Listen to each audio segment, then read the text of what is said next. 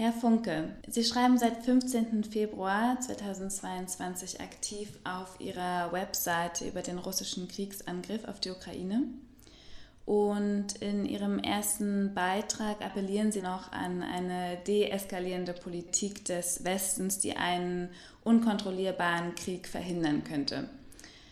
Nun kam es ja am 24. Februar zum Kriegsbeginn. Hat sich der Westen mit der Lage Russland verschätzt? Also verschätzt hat sich die westliche Politik in der Tat. Man hätte schon 2008 sehen können, dass etwas nicht stimmt. Erst recht mit 2014, 2015. Äh, dass Putin äh, insofern eine Gefahr darstellt, äh, dass er eskaliert, auch über die Grenzen hinaus und bisher die Politik betrieben hat, das wieder einzuhegen durch die Mischung von Druck und Angebot. Und das ist mit seinem Einmarsch in die Ukraine geplatzt und beendet. Mein Eindruck ist, Wladimir Putin hat sich radikalisiert, zusammen mit ideologischen Anleihen aus der extremen Rechten, also etwa äh, von Alexander Dugin, der ein äh, großmächtiges Reich äh, überlegt, zugleich Ideen aus der extrem neu alten Rechten, also von Heidegger bis dem Karl Schmidt belehnt und sagt, und ihr müsst jetzt eine rechte Revolution machen. Und der Versuch des Westens, äh, der übrigen Welt und auch eines Teils der russischen Bevölkerung inzwischen ist, das einzuhegen, das noch einmal einzudämmen. Und die große Frage ist, ob das gelingt. Auf die Rhetorik möchte ich auch eingehen bei Putin. Er hat ja vieles gesagt. Er wolle die Ukraine entnazifizieren. Er möchte die Russen in der Ukraine schützen. Er sagt, es sei die Ukraine, die Russland bedrohe. Können Sie noch mal mehr darauf eingehen, wie Sie das einschätzen, diese Rhetorik? Diese Rhetorik hat mit der Realität nichts zu tun. Putin hat tatsächlich projiziert. Er hat das was er selbst womöglich denkt, auf den Gegner, den er zum Feind erklärt hat, projiziert.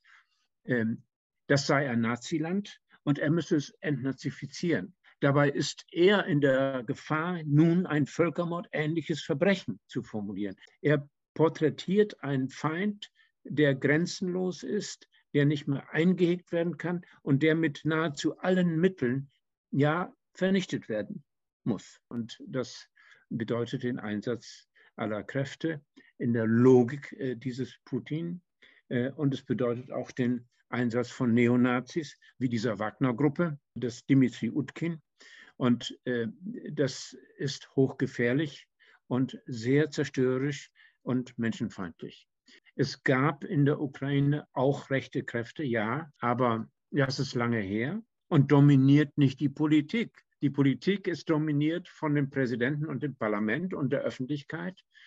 Und Zelensky ist ein, wie man äh, sarkastisch zu anderen sagt, lupenreiner Demokrat. Er ist mit 73 Prozent der Stimmen gewählt worden.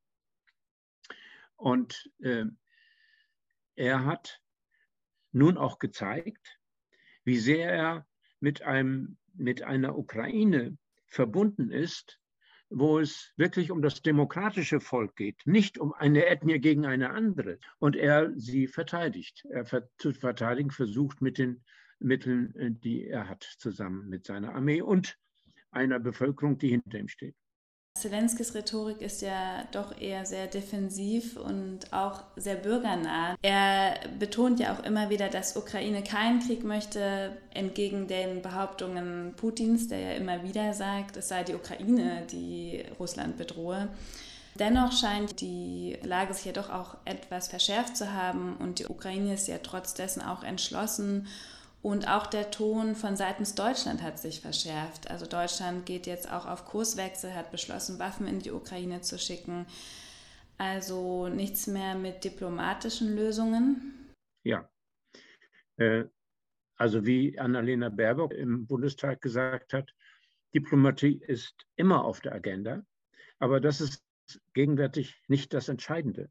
Das Entscheidende ist, an der Seite der Ukrainer zu sein äh, und im Bundestag hat es, diesmal ist dieses Wort zu Recht formuliert worden, ähm, eine Reaktion auf eine Zeitenwende gegeben, nämlich auf äh, einen völkerrechtswidrigen, brutalen, mit Erpressung arbeitenden Angriff äh, auf ein Brudervolk. Äh, und was wir aber sehen, ist, dass es nicht gelungen ist, einen Blitzkrieg durchzuführen. Offenbar war das in Putins Kopf. Er hat ja auch das Wort Blitzkrieg verwandt. Und das ist gescheitert. Und zwar dank äh, der äh, großen Kampfmoral, der, so muss man reden, wenn, es, wenn wir im Krieg sind. Wir sind im Krieg in der Ukraine der großen Kampfmoral der ukrainischen Soldaten und ihrem Präsidenten und dem Verteidigungsminister.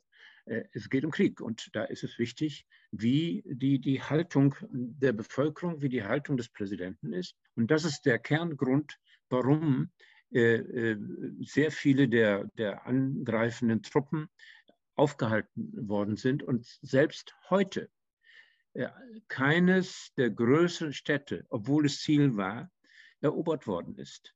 Und das ist gewissermaßen eine Entzauberung der riesigen, großen und so weiter Armee Russlands unter dieser prekären Führung. Wie kann man ohne die Bevölkerung wirklich einzubeziehen, ohne die Soldaten einzubeziehen, um was es geht, einen solchen Krieg lostreten? Also es ist auch sozusagen im Sinne der Machtpolitik eine Kriegspolitik des Scheiterns. Halten Sie dann einen Waffenstillstand für möglich? Im Moment nicht. Wenn Putin, wenn die russische Führung entscheidet, die Eskalation nicht weiterzutreiben äh, und es zu einigermaßen seriösen Verhandlungen kommt, dann kann es auch zu einem Waffenstillstand kommen oder einen zeitlich begrenzten. Aber im Moment sehe ich es noch nicht. Hm. Gehen wir noch mal kurz zu Putin. Einerseits gibt er sich gesprächsbereit, verhandlungsbereit. Auf der anderen Seite droht er mit Nuklearwaffen. Ähm, es scheint nicht so ganz einfach zu sein, ihn dazu zu durchblicken. Was genau fordert Putin, damit eine Invasion gestoppt wird? Also gehen wir davon aus, da kommen jetzt Verhandlungen. Was möchte Putin? Er will im Grunde, und das schon seit, äh, seit 2008, äh, auf gleicher Augenhöhe als russische Großmacht repräsentiert werden können. Wenn ich da an die Bukarester NATO-Tagung denke, was man gemacht hat, ist, man hat tatsächlich sowohl Georgien wie Ukraine die NATO-Mitgliedschaft angeboten. Man hat sie beschlossen, nur nicht für gleich. Dann kam am Ende der Tagung, nicht während der Tagung, Putin, der nochmal reden durfte. Und dann hat, äh, ist Putin äh, diesem äh, sehr unkontrollierten Bush Junior äh, noch entgegengekommen und hat gesagt, äh, wir treffen uns bei mir in Sochi, um das andere große Problem anzugehen, was auch nicht angegangen worden ist dann im Effekt, nämlich das Raketenabwehrsystem noch in Frage zu stellen, das äh, in dieser in dieser Zeit durchgesetzt worden ist. So. Wie gehst du als äh, russischer Führer mit einer solchen äh, Demütigung oder Zurückstellung um? Und da ist eine Schieflage. Äh, und es wäre gut gewesen, wenn es gelungen wäre, tatsächlich die Ukraine als demokratische Brücke zwischen West und Ost zu organisieren. Das haben beide Seiten äh, nicht geschafft. Das ist ein Versagen der Diplomatie. Diese Idee einer neuen Ostpolitik ist mit diesem Einmarsch gescheitert. Das heißt nicht, dass man nicht zu diplomatischen äh, Kompromissen zurückkehrt. Auch nach anderen furchtbaren Kriegen kam es zu, äh, zu Abkommen. Es gibt ein wunderbares Wort eines, eines jüdischen Philosophen Ernst Simons, der sagt, ich bin absolut realistisch, aber ich habe die Hoffnung, dass es auch anders werden kann. Es hat sich auch gezeigt, dass in Russland Widerstand möglich ist, dass man sicherlich nicht die Bevölkerung mit Putin immer in einen Topf werfen kann und sollte. Sehen Sie Hoffnung in den Protesten? Wenn es in Russland, trotz der Gefahren der Verhaftung, in St. Petersburg, in Rostov, in Moskau, Tausende und Zehntausende gäbe, dann können die die nicht alle verhaften. Und in einer Kriegssituation will man die Heimatfront, Anführungsstrichen, ruhig halten. Das heißt, wenn 10.000 auf die Straße gehen, weil sie die mobilen Krematorien sehen, mit denen die Menschen, die, die, russischen Soldaten, die getötet sind, verbrannt werden. Also wenn dieser Protest wirklich zu einem Sturm käme, zu Zehntausenden, dann hätten wir eine völlig andere Situation.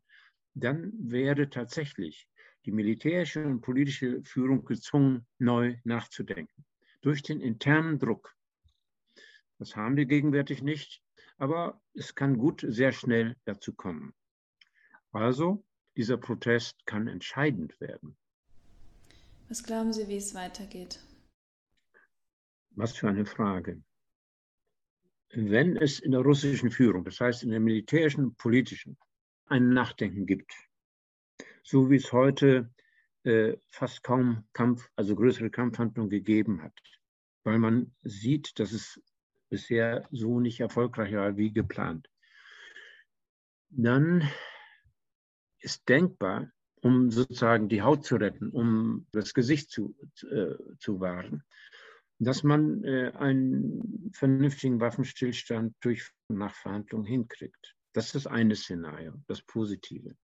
Es gibt Sicherheitsbedürfnisse, die, äh, die Russland äh, hat und die man nicht teilt, aber auf die man auch guckt.